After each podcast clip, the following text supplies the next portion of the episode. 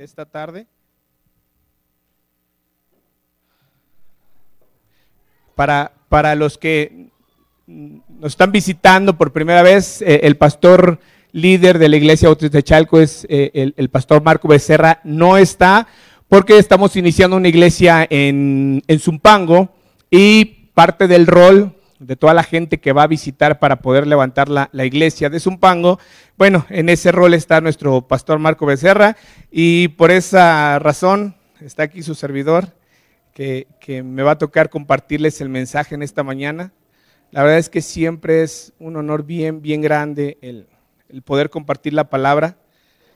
Es un reto bien grande también. Es, es, es padre el, el, el que Dios nos, use, ¿verdad? A varios, de, a varios de los hermanos que estamos aquí enfrente compartiendo la palabra. Y la verdad es que es un, una sensación bien extraña porque eh, eh, en mi caso, ¿verdad? Yo, yo, yo soy maestro de Hijos del Trueno, yo comparto, ¿verdad? A, a este curso de, cómo predicar, eh, cómo trazar la, palabra de Dios de manera correcta. Y en teoría, ¿verdad? Este, tendría que estar bien seguro de estar aquí arriba, pero es complicado porque eh, Dios, ah, Dios te humilla, Dios te doblega, Dios te enseña que, que, que no es tu persona, sino que es Él. Y, y, la verdad es que en la mañana estaba orando y le decía a Dios, Dios, ayúdame a poder compartir tu palabra de manera correcta. Algo que siempre les comparto cuando me toca eh, predicar la palabra de Dios es que siempre Dios trabaja primero en la vida del que va a predicar. No puedes predicar algo que, Dios no te ha hablado. Y, y, y, muchas veces hemos escuchado la frase de que no puedes predicar sin el ejemplo, pero muchas veces quizá no estás dando el ejemplo hasta que Dios te enseña qué es lo que tienes que trabajar y entonces subes y lo predicas y empiezas a poner en práctica lo que Dios ya te enseñó. Es decir, Uh, voy a poner un ejemplo, ¿no? A lo mejor yo batallo con, uh, no sé, un ejemplo, ¿no? Batallo con mi oración, ¿no? Y Dios me habla que debemos de tener una vida de oración. Entonces, a partir de ese momento, ¿verdad? Dios me dice, tú estás batallando en tu relación conmigo, con tu oración, tienes que orar. Y entonces, una vez que Dios me lo enseña, yo tengo que poner en práctica lo que Dios me está enseñando. Y la verdad es que, ¿por qué les doy todo este, e, este contexto? Porque es algo que me pasó en cuanto al tema que voy a, que voy a compartir, en cuanto al tema que voy a predicar. La verdad es que Dios me habló, ¿verdad?, a, a mi corazón en algo que yo estoy batallando y, y, y mi intención, ¿verdad?, al predicar la palabra y el escuchar lo que Dios me ha enseñado es poner en práctica lo que ahora yo he aprendido y que juntos, si, si, de alguna manera Dios te habla a tu corazón, te habla a tu persona, que también puedas poner en práctica el mensaje que vamos a escuchar esta mañana. La intención de esta serie es precisamente eso, poder identificar en qué está batallando nuestro corazón para poder tomar acciones correctas y poner en práctica. Eh, eh, entendiendo eso, yo sé que hay gente que anota, hay gente que no. Hay gente que tiene muy buena memoria, entonces quiero que me ayuden. ¿Alguien recuerda el nombre de la serie? Diagnosticando el corazón. Y tenemos ahí un versículo base. Y si me pueden acompañar es Proverbios 4:23. Y si alguien se lo sabe de memoria, pues adelante, ¿verdad? Y si no, también está en la pantalla y quien me pueda apoyar a leerlo en voz alta, bien, bien fuerte, para poder entender por qué, por qué esta serie de Diagnosticando el Corazón. Dice, Así es, dice, sobre toda cosa guardada, guarda tu corazón porque de él mana la vida. Toda la esencia de nuestra persona, de nuestro pensamiento, de nuestro ser, de nuestro actuar, de nuestro pensar, de nuestro hablar, viene del corazón. Y eh, en el transcurrir de esta serie hemos visto diferentes formas de cómo se puede diagnosticar nuestro corazón y lo hemos visto a través de verdades bíblicas. Hemos aprendido que el objetivo de esta serie es descubrir el estado de nuestros corazones para hacer los cambios necesarios y poder cuidar nuestro corazón, guardar nuestro corazón, como dice Proverbios 4:23. Sobre toda, cosa guardada, guarda tu corazón. Y esa es la intención de esta serie. Y hemos visto seis, siete mensajes, creo que yo soy el ocho o el nueve, de cómo diagnosticar nuestro corazón. Y han sido verdades bíblicas, ¿verdad? Que, la verdad es que ha habido mensajes que, han impactado muchísimo, ¿no? Eh, eh, eh, en esta vida, en esta serie, y espero que siga siendo de bendición eh, para cada uno de ustedes. Recordemos que cuando hablamos del corazón hablamos del centro del hombre, nuestros sentimientos, nuestras actitudes, pensamientos, buenos o malos. Dice Lucas 6:45, no lo busquen, yo lo tengo. Dice, el hombre bueno, del buen tesoro de su corazón, saca lo bueno. Y el hombre malo, del mal tesoro de su corazón, saca lo malo. Porque de la abundancia del corazón habla la boca. Actúas de acuerdo a cómo esté tu corazón. Si tú tienes un corazón correcto delante de Dios, tú vas a actuar y comportarte correctamente. Y no solo en, tus actos, sino en tu pensamiento, en tu, en tu hablar, en tu relacionarte, va a ser de manera correcta. Dios siempre va a estar interesado en tu corazón, es la esencia de nosotros, es de las cosas más importantes. Mateo 5:8 dice, "Bienaventurados los de limpio corazón, porque ellos verán a Dios." Dios está interesado en tu corazón, en mi corazón, y es por eso que estamos tomando el tiempo de ver esta serie. Ahora vamos a aprender de para poder diagnosticar nuestro corazón, vamos a aprender de un corazón generoso.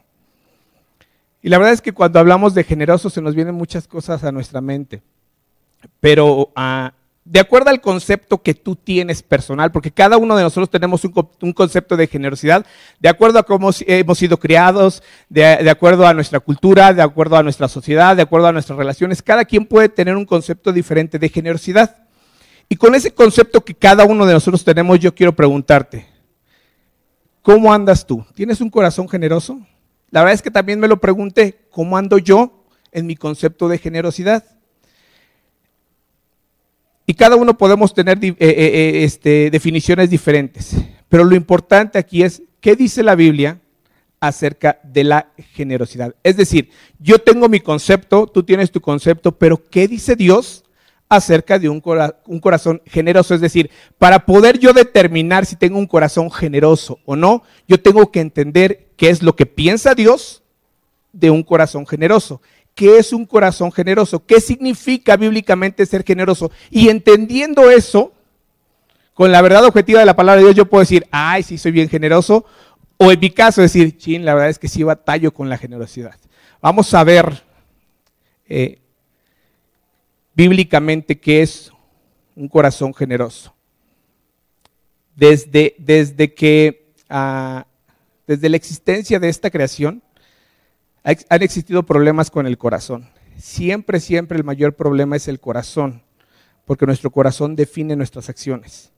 Y la mayoría de veces el problema es que siempre pienso en mi yo en lo que yo pienso, en lo que yo quiero, en lo que a mí me gusta, en lo que yo percibo, en mi ideología, en mis derechos, etcétera. Y es por eso eh, que vamos a tomar el tiempo de verlo a través de la palabra de Dios. Ahora, nada de malo en pensar en la, lista que ahorita yo dije. El problema es cuando anteponemos lo que, el listado que mencioné a la palabra de Dios. Ese es el problema y normalmente tendemos a hacer eso. Y por eso vamos a diagnosticar si nuestro corazón es bíblico en cuanto al pensamiento de Dios o si cada uno de nosotros necesitamos realizar algunos cambios. Ahora, algo importante antes de empezar con, este, este mensaje. Este apenas es mi introducción, ¿eh? todavía no empiezo. Este, voy a tratar de ir rápido. Ah, nosotros, ¿verdad? Como iglesia, ah, enseñamos la predicación expositiva de la palabra de Dios. ¿Y qué es la predicación expositiva? Es una predicación sistemática, es decir, Ah, yo tengo un pasaje bíblico y sobre mi pasaje bíblico yo explico o predico lo que Dios está enseñando. Esa es la forma en la que nosotros enseñamos normalmente la palabra de Dios, de una manera sistemática, secuencial. En este caso yo voy a predicar de una manera diferente y es una predicación temática. Ahora, el hecho de que sea una predicación temática, de que yo voy a hablar de la generosidad del corazón, no quiere decir que vamos a violar principios bíblicos o que vamos a sacar versículos fuera de su contexto. ¿Por qué lo aclaro? La verdad es que yo, yo soy, ah, si así lo quieren llamar, muy juicioso en el aspecto de que cuando alguien predica, yo estoy eh, este, pensando y viendo lo que predica para ver si me está enseñando correctamente la palabra de Dios. Y cada uno de nosotros es lo que tenemos que hacer. Cada que alguien pase y te predica un mensaje, tú tienes que evaluar y discernir si te están predicando la palabra de Dios o no. No tienes que irte únicamente con lo que decimos los que estamos aquí enfrente. Nos podemos equivocar, somos humanos, tenemos errores. podemos cometer cualquier tipo de error. Pero para eso cada uno de nosotros tenemos nuestra Biblia, ya sea física o en el teléfono, yo no tengo problema en, cuál usemos, pero sí les voy a pedir, ¿verdad?, que ustedes vayan acompañándome en su palabra para que puedan discernir, evaluar y, y reforzar lo que la palabra de Dios dice. ¿Sale? Entendiendo eso, vamos a ver la primera cosa.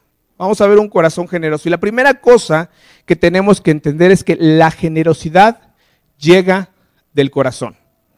La, generosidad llega del corazón. Y voy a pedir que me acompañen a Éxodo 35.5. Una de las reglas del estudio bíblico es poder comparar escritura con escritura. Tenemos varias reglas. Yo ahorita estoy utilizando la ley de la primera mención. La primera vez que la Biblia marca la palabra generoso o generosidad.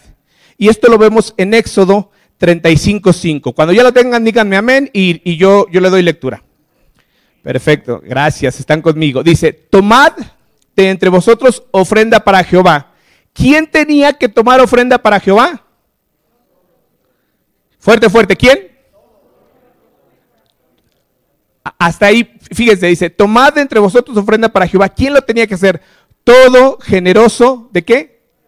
De corazón. Si no era generoso de corazón, no servía la ofrenda. Dios es bien específico en las cosas que Él establece. Cada palabra en la Biblia es importante. Dice, todo generoso de corazón la traerá a Jehová. Y ahí dice que era lo que ellos traían, ¿verdad? Oro, plata y bronce. Y está en el contexto de la casa de Dios, para que entendamos. Pero dice, todo generoso de corazón. La generosidad viene del corazón. Vamos a reforzar esta enseñanza. Vamos a Segunda de Crónicas 29:31. Vamos a comparar escritura con escritura. Segunda de Crónicas 29:31, por favor.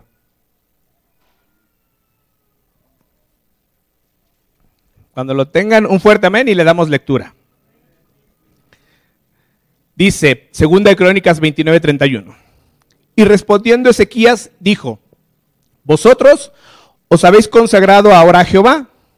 Acercaos pues y presentad sacrificios y alabanzas en dónde? En la casa de Jehová. Y la multitud presentó sacrificios y alabanzas y viene la parte importante. Y todos los generosos de corazón trajeron holocaustos. ¿Quiénes trajeron los holocaustos?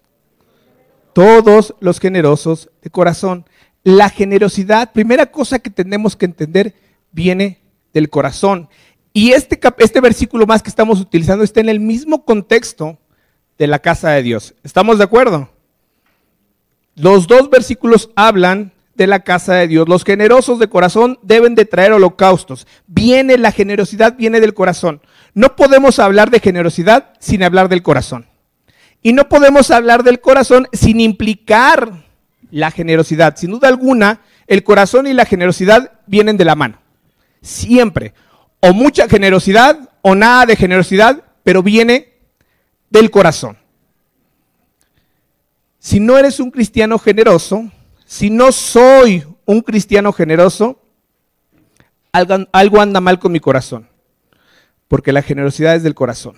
Si yo no soy generoso, estoy batallando algo en mi corazón, porque debe de venir del corazón. Ahora bien, ¿cómo saber si estoy generoso? Ya vamos avanzando porque ahora entendemos por lo menos de dónde viene la generosidad.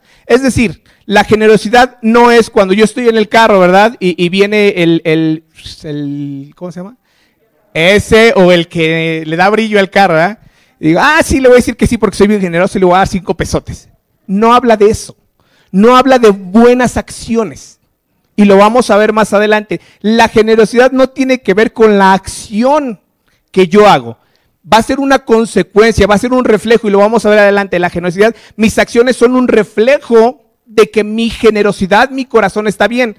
Pero yo puedo dar sin ser generoso, ¿eh? No, hay ningún problema. Y yo creo que la mayoría, ¿verdad? Cuando se acerca el, el limpia parabrisas, le digo, no, no, no, no, no, porque no le quiero dar el peso, ¿verdad? O los dos pesos o los cinco pesos. Y lo limpia y dices, chin, ahora voy a agarrar mi moneda de a dos pesos y se la voy a dar. Puedo dar sin ser generoso, es más, puedo dar sin querer sin voluntad, puedo dar hasta molesto. No tiene que ver con mi acción. Entonces, ¿qué es la generosidad? Primera cosa que entendimos es que la generosidad viene del corazón. Entonces, ¿qué es la generosidad? Segunda cosa que nos va a responder ahora sí esta pregunta. La generosidad lleva a compartir. La generosidad lleva a compartir. Es despojarme de lo mío. Esa acción de mi generosidad es consecuencia de mi generosidad. Segunda de Crónicas 29, 31.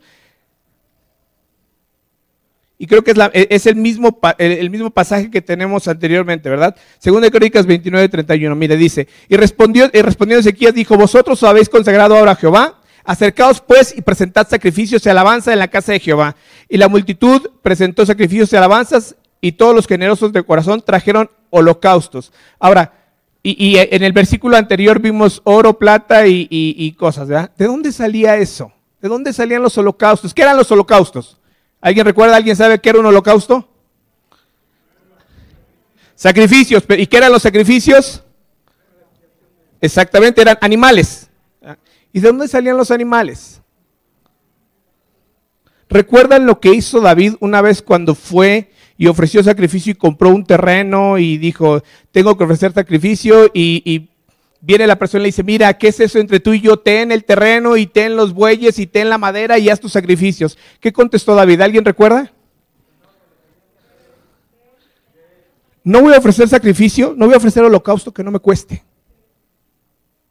Tiene que ser algo mío, me tiene que costar. Toda esta gente que traía ofrendas y sacrificios y holocaustos era de su ganado, era de, era de su ingreso, era de su trabajo, era de su tesoro. No era de alguien ajeno, era algo propio. Tenían que traer, tenían que dar. Acompáñenme a 2 de Corintios 8 y ese está un poquito larguito. 2 de Corintios 8 del 1 al 5.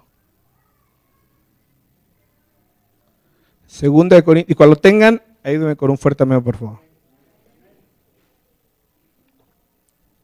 Dice, Ahí está, miren. Asimismo, hermanos, os, os hacemos saber la gracia de Dios que se ha dado a las iglesias de Macedonia.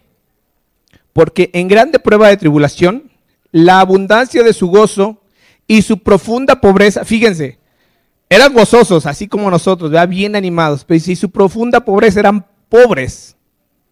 Pero aún así dice, su profunda pobreza abundaron en riquezas de qué?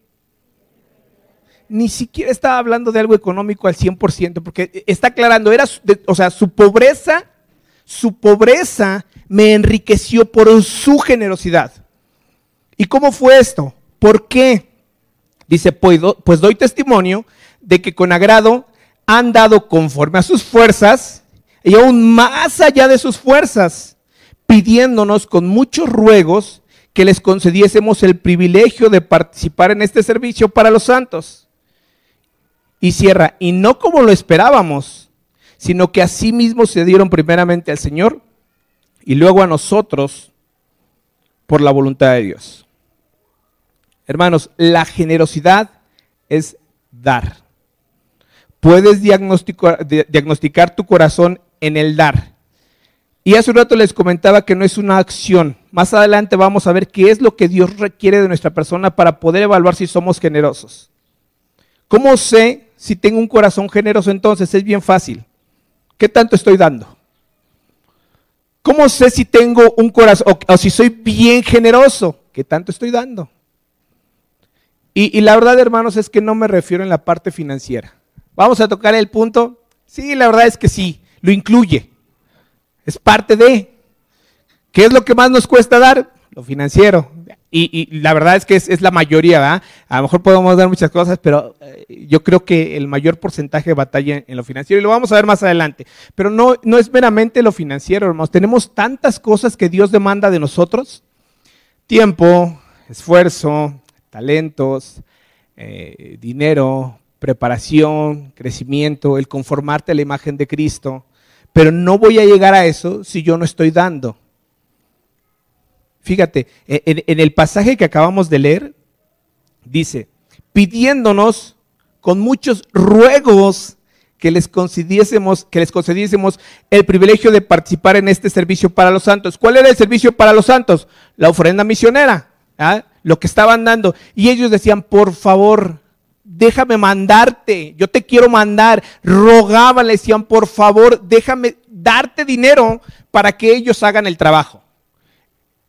Rogaban por participar en el dar para que otros con su pobreza fueran enriquecidos y cumplieran la gran comisión. Rogaban.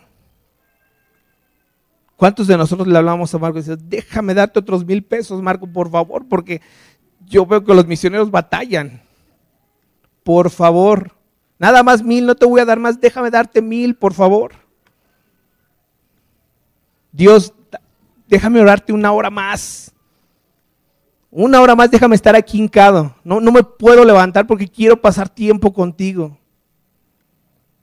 Ojalá, en mi caso, ¿verdad? Ojalá y, y yo pudiese rogar para ser generoso.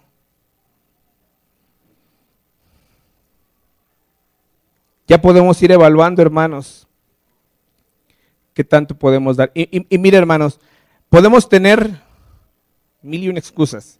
Y a lo mejor algunas de estas van a pasar por tu mente porque han pasado por la mía. Y la verdad es que no creo que sea el único que piense así. Si sí y estás exento de esto, bendito Dios. Cuando se trata de dar, normalmente pensamos, fíjense, ¿eh? fíjense. Ah, es que él o ella lo puede dar. Ah, es porque tiene un buen trabajo si yo ganara lo que él o ella ganan, más daría. Ganan bien.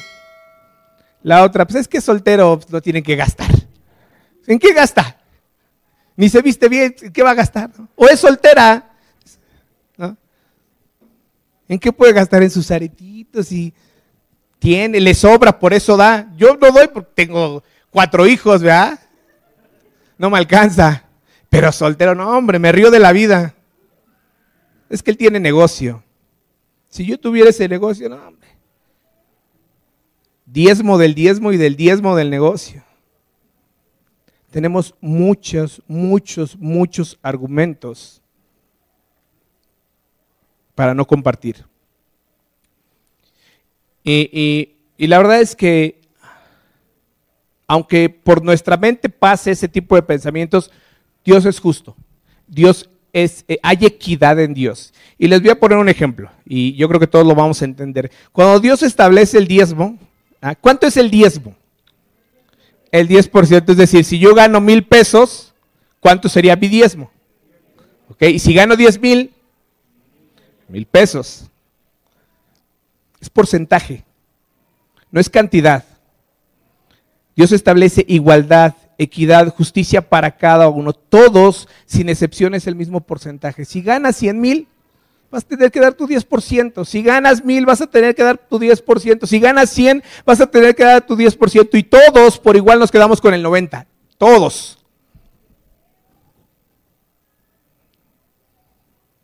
Ahora, ah, pero es que eso era la ley y el Antiguo Testamento. No, a mí háblame del Nuevo Testamento. Segunda de Corintios 8, del 8 al 15.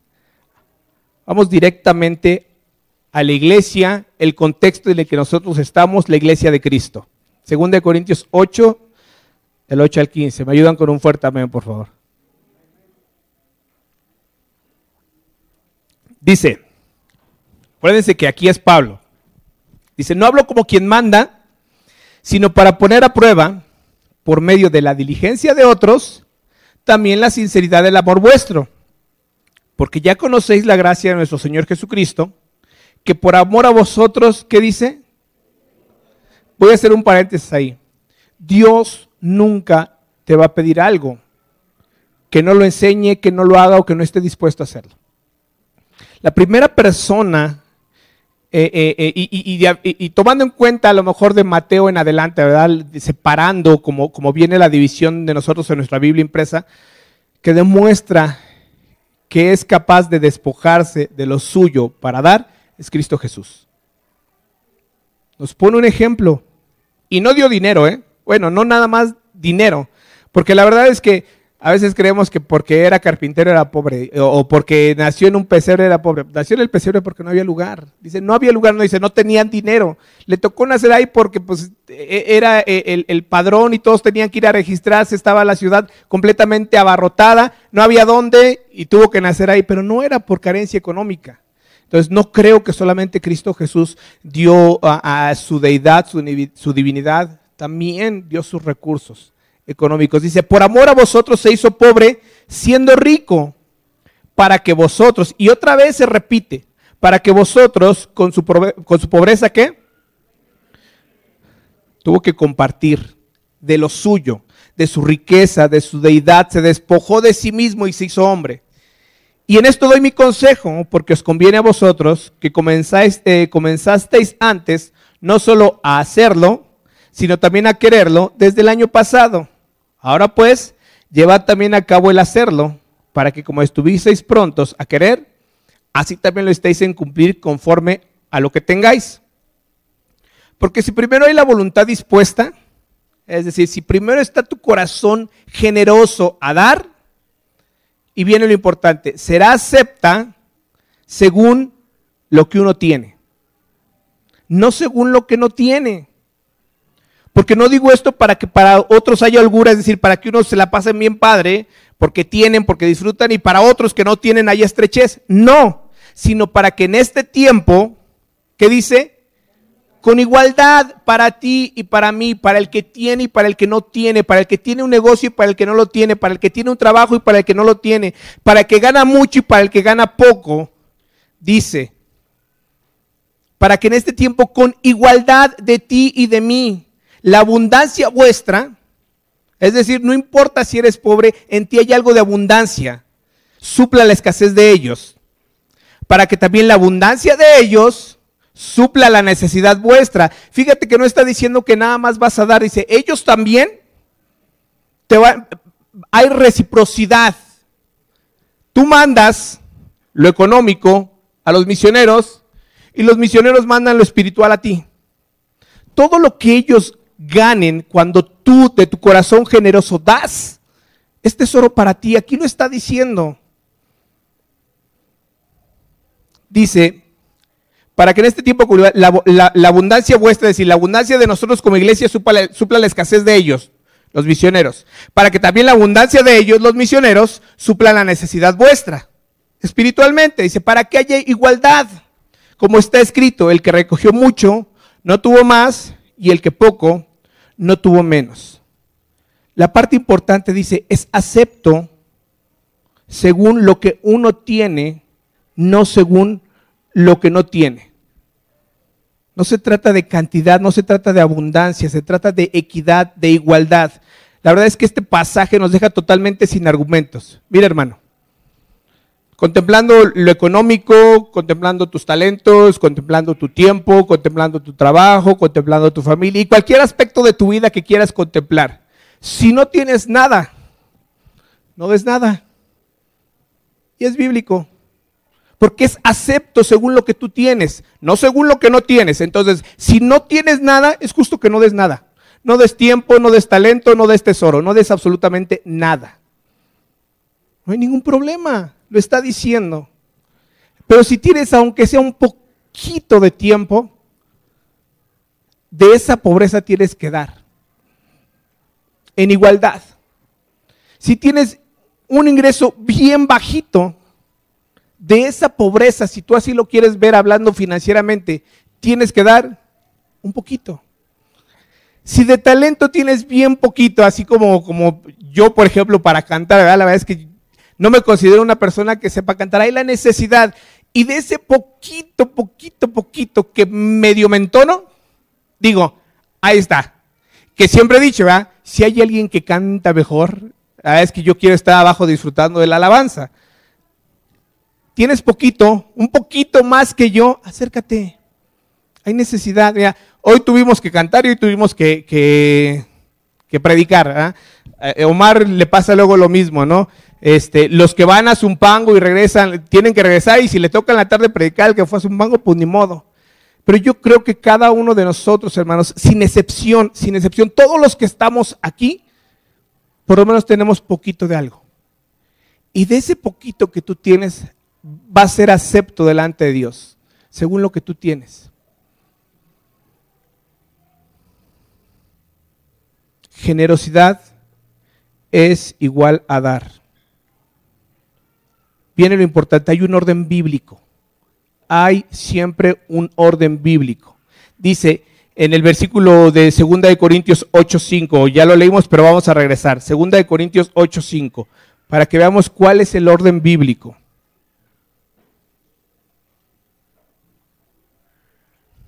Si ya lo tienen, me ayudan con un amén, por favor. Dice, si es ese, dice, y no como lo esperábamos, es decir, Pablo, nosotros queríamos que dieran, pero no dieron como esperábamos, y viene lo importante, sino que asimismo se dieron primeramente al Señor, y luego nosotros por la voluntad de Dios, dice, se dieron primeramente al Señor. Primero, antes de todo lo que tú puedas ofrecer y dar, es tu vida. Dios no está interesado en nada de lo que tú le puedas ofrecer si no tiene tu corazón. Si tú no has entregado tu vida a Cristo Jesús, Dios no quiere nada de lo que tú puedas ofrecer.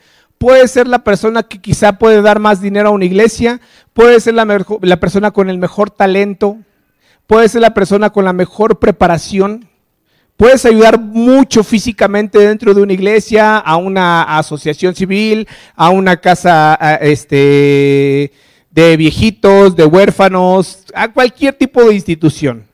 Pero nada de eso te vale delante de Dios si no tiene tu corazón. Dios está interesado en tu corazón, dice ahí Pablo, se dieron primeramente al Señor. Lo primero que tienes que hacer es entregar tu vida a Cristo Jesús. Si tú nos estás visitando por primera vez y no tienes una relación con Dios a través de Cristo Jesús, Dios está interesado en tu corazón. Vimos, ¿verdad? Ahorita que mencionaba Mateo, la primera persona que se despojó a sí misma fue Cristo Jesús. Dice la palabra de Dios que él siendo en forma de Dios, no le importó ser igual a Dios, sino que se despojó de todo lo que tenía y se dio a sí mismo en sacrificio por ti y por mí. Todos los pecados que tú y yo hemos cometido, Todas las fallas que tenemos, Cristo Jesús los, pagó en la cruz. Y como dice la Biblia, fue crucificado conforme a las escrituras, fue sepultado y resucitó conforme a las escrituras para que tú tuvieses vida. Lo primero que Dios quiere contigo es tu vida, es tu corazón. Necesitas tener una relación con Dios. Necesitas asegurar la eternidad a través de Cristo Jesús. Yo te invito que puedas meditar en esta parte. Si no tienes una relación con Dios, lo medites en el transcurso del mensaje. Dios quiere tu vida. Y hermanos, ¿verdad? Los que ya hemos puesto nuestra fe en Cristo Jesús, necesitas evaluar si de verdad Cristo es Señor y dueño de tu vida.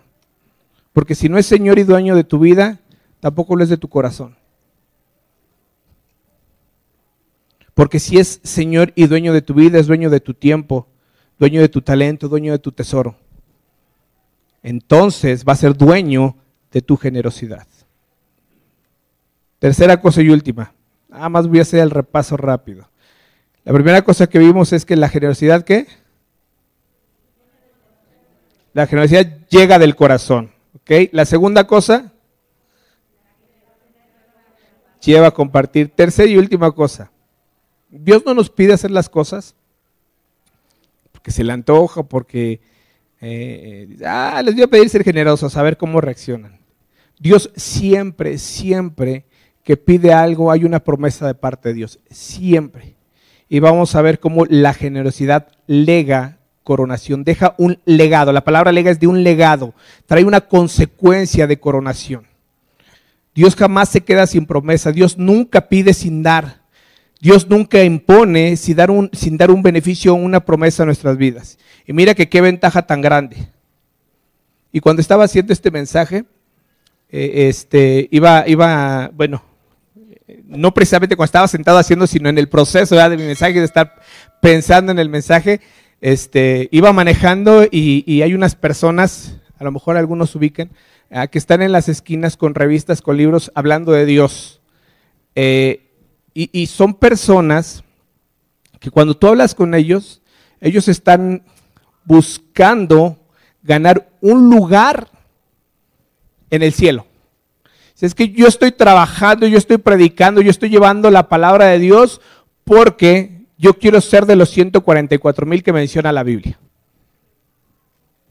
Imagínate, ¿dónde queda mi esperanza entonces? Si tengo que pelear por, imagínate, 144 mil, ¿entre cuántos miles de millones de seres humanos que hemos existido desde la creación? Y sin una esperanza, están trabajando. ¿Qué ventaja tan grande tenemos nosotros de poder entender que Dios ama a sus hijos, que Dios da siempre una promesa cuando nos pide obediencia? Dios es bueno con nosotros, hermanos. Dios es bueno con sus hijos. Isaías 32, 8, por favor.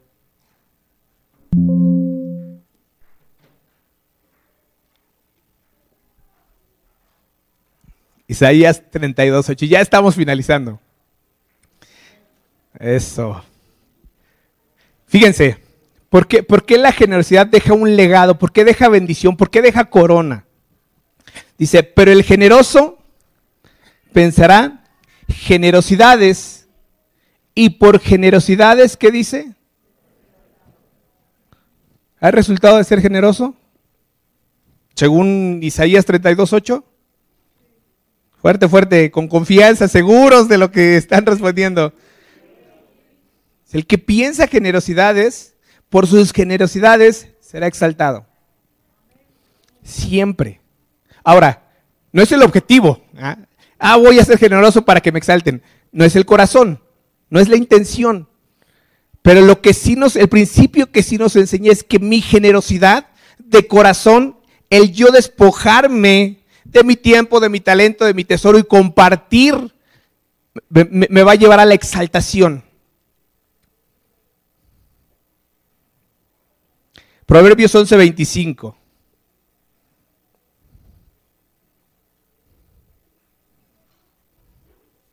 Igual con un fuerte amén, por favor.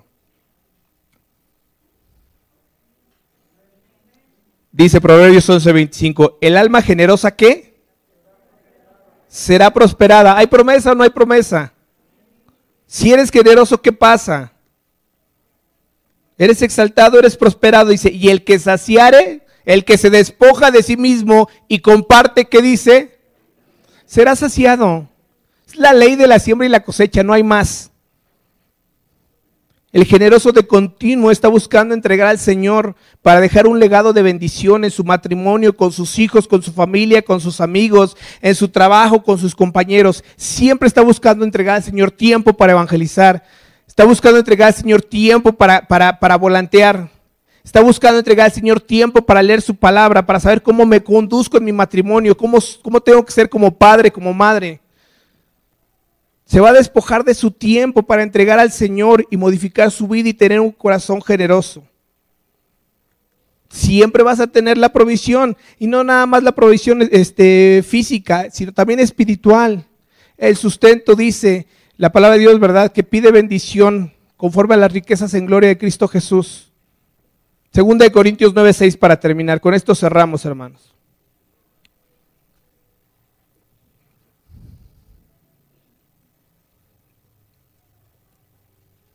Un fuerte amén, por favor.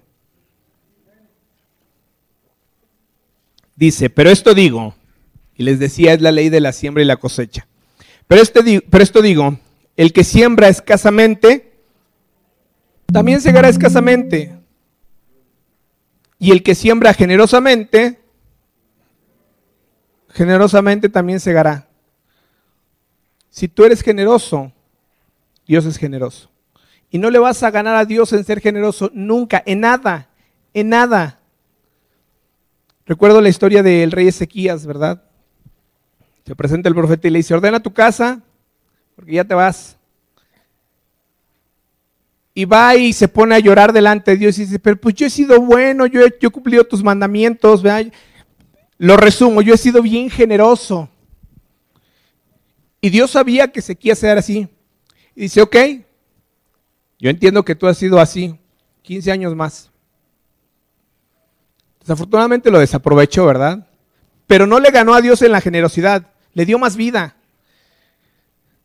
¿Cuántos de nosotros que supiéramos el día, verdad, en que Dios nos va a llamar a su presencia, pudiésemos rogar y decirle, Dios, tú sabes cómo he sido yo, tú sabes yo cómo me he conducido, tú sabes que he tenido un corazón generoso delante de ti. Y que estuviéramos seguros que Dios dijera, 15 años más.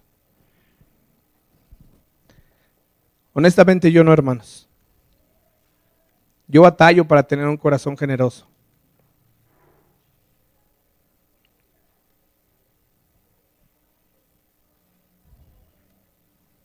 Batallo para dar. Y no quiere decir que no lo hago, hermanos. No quiere decir que no lo estoy haciendo. Pero batallo. No tengo un corazón generoso. Si yo evalúo mi corazón a través de la palabra de Dios, quizá lo hago por imposición, quizá lo hago por miedo, quizá lo hago porque lo tengo que hacer.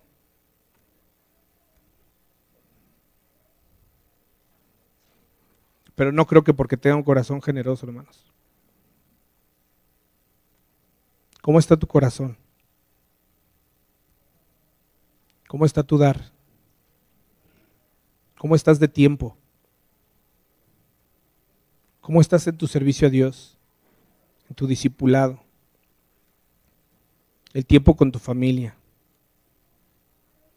El tiempo que apartas a solas con Dios para meditar tu palabra, para orar. ¿Qué tarea nos podemos llevar, hermanos? ¿Qué reto nos podemos llevar? Esta semana seré generoso en mi entrega con Dios, en mi tiempo de lectura y mi oración. Esta semana seré generoso con mi esposa en suplir sus, sus necesidades en todo aspecto. Esta semana seré generoso en mi dar. Voy a ser fiel con todas mis ofrendas. Esta semana seré generoso en compartir. Voy a invitar, a evangelizar o a volantear. Esta semana, hermanos, yo en lo personal quiero empezar mi legado de bendición. Esta semana voy a hacer todo lo posible por tener un corazón generoso delante de Dios. ¿Qué vas a hacer tú, hermano?